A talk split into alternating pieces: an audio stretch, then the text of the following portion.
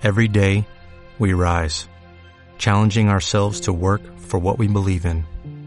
At U.S. Border Patrol, protecting our borders is more than a job, it's a calling. Agents answer the call, working together to keep our country and communities safe. If you're ready for a new mission, join U.S. Border Patrol and go beyond. Learn more at cbp.gov/careers.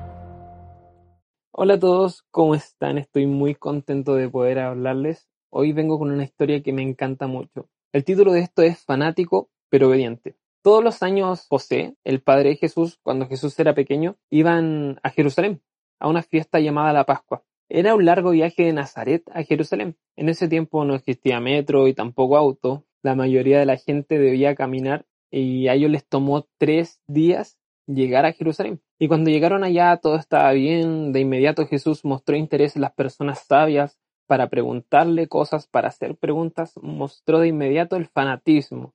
Y más adelante, cuando ya se tenían que ir, los padres de Jesús pensaban que Jesús iba con ellos. Pensaron que Jesús iba en la parte de atrás de la fila en la que ellos caminaban. Y, y cuando llegaron a su casa, cuando llegaron a Nazaret, se dieron cuenta que Jesús no estaba. ¿Dónde está Jesús?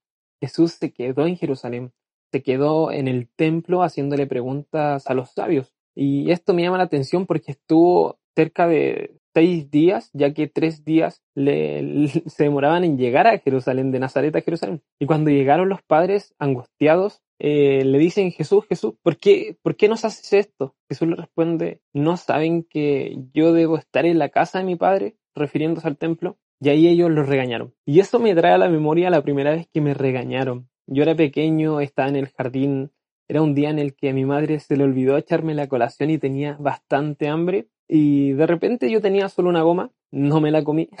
tenía una goma y llega un compañero con un dulce, con una rayeta y me dice, te cambio tu goma por esta rayeta. Yo le dije, sí, claro, tenía mucha hambre. Y se la iba a pasar lentamente y me dice, no, era broma. Y se va. Yo quedé así como, ¿por qué me haces esto? Y luego pasaron como 30 minutos y él dejó la rayita en su bolso, en su mochila. Y yo voy pasando y la veo. Iba justo con la goma en mi mano y le dejo la goma ahí y saco la rayita. yo veía un trato justo, lo veía todo normal, no había pasado nada.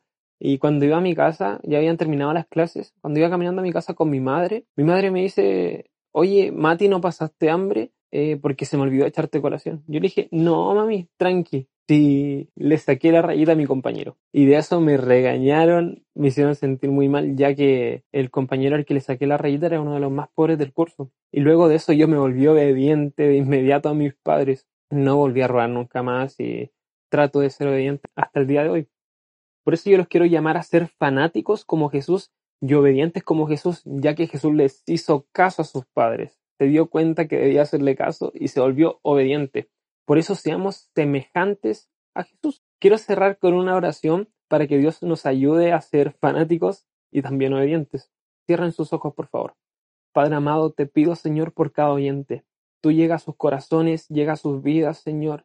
Te pido que tu amor controle sus vidas, Padre amado. Ayúdanos a ser obedientes, Señor, y también fanáticos, Señor. Danos hambre de ti, Señor. Danos hambre para buscar más de ti pero también obediencia a nuestros líderes, Padre amado, obediencia a ti, a tu palabra, a nuestros padres, Señor, ayúdanos, abrimos nuestro corazón a ti.